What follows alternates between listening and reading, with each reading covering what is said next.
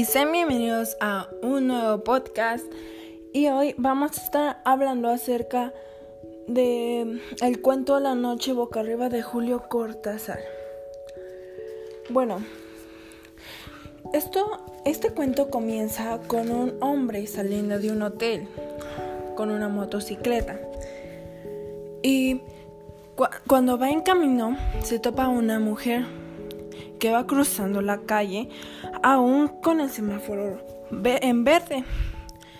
Él trata de esquivarla para mm, no atropellar a la mujer, para no hacerle daño a la mujer. Y lo esquiva, pero se descarrila de camino. Y él sufre unas lesiones fuertes.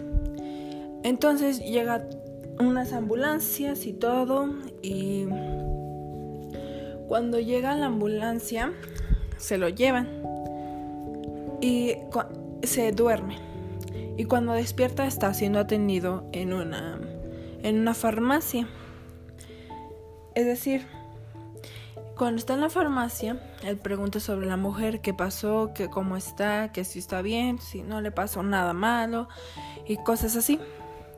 Y le dicen que no, que, que literalmente todo está bien con la mujer. Y se vuelve a dormir, ya tranquilo de que no le pasó nada a la, a la mujer. Y cierra sus ojos. Y él, cuando está cerrado sus ojos, cuando él los como que los abre, pues ve que él está huyendo de los aztecas. está huyendo de los aztecas porque él se siente perseguido porque lo quieren sacrificar porque los aztecas ellos salían a perseguir gente para llevarlos a sacrificar para ponerlos y sacarles el corazón y dárselo a Huitzilopochtli, el dios. Y él no quería, entonces él estaba huyendo. Y él sentía unos olores demasiado fuertes, como si fueran tan reales, demasiado fuertes, porque él pensaba que estaba soñando eso, pero no era así.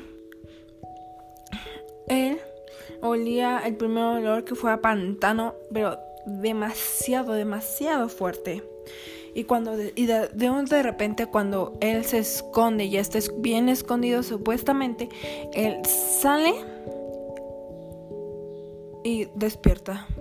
Y cuando despierta él ya está siendo atendido en un hospital, ya los van a operar a los doctores a él le decían que no se moviera, pero era porque él estaba soñando que él estaba corriendo huyendo de los aztecas, supuestamente, pero no era literalmente así. Él se volvió a quedar dormido, pero ya estaba siendo operado. Cuando él se vuelve a quedar dormido, pues él despierta como que en su sueño supuestamente y ya está siendo, ya está atado y lo están llevando a la zona de sacrificio. Cuando él estaba yendo a la zona de sacrificio, él veía a un sacerdote con un como un tipo cuchillo. Que lo llevaba el tipo cuchillo lo llevaba para sacarle el corazón, que eso es lo que él utilizaba para sacarles el corazón a los que iban a ser sacrificados. Cuando él, el sacerdote, pues ya le iba a sacar el corazón y se vuelve a despertar. Cuando él se despierta de nuevo, ya está dado de alta, ya ya ya va a salir del hospital. Este, cuando él ya sale del hospital, él se va a su casa y quiere tomar un poco de agua porque no se quiere volver a quedar dormido, porque no quiere volver a ver lo que está pasando, que lo van a sacrificar, no quiere.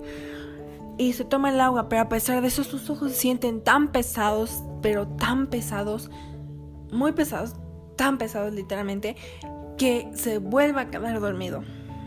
Y él es donde ya está bien colocado para, para ser sacrificado. Y ahí es como concluye esto el autor viendo hacia arriba en el sacrificio.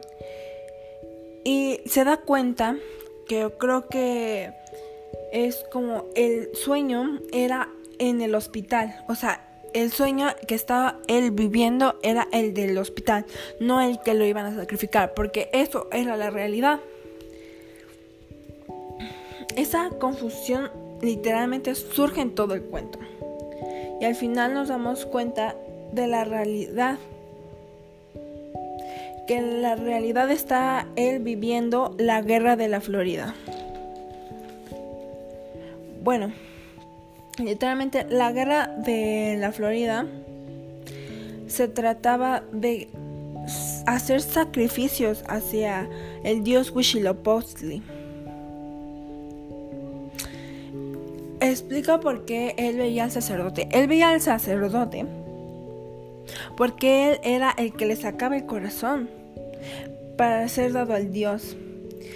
Al final, ellos eran lanzados a las escaleras y cuando él bajaba, ya muerto obviamente, se los daban al pueblo, se los echaban al pueblo para que el pueblo se lo comiera, se los comiera muertos ya. Eran aproximadamente unos 10.000 y 80.000 y eso que era una muy pequeña parte sobre sacrificio. Literalmente ellos, los aztecas, tomaban prisioneros a cualquier gente para sacrificarlos en el templo mayor. Bueno, hasta aquí concluyo mi podcast.